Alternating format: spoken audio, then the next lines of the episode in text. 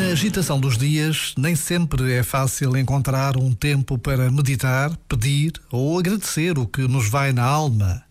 Mas são tantos os que rezam enquanto nos escutam e os que rezam sozinhos ou não.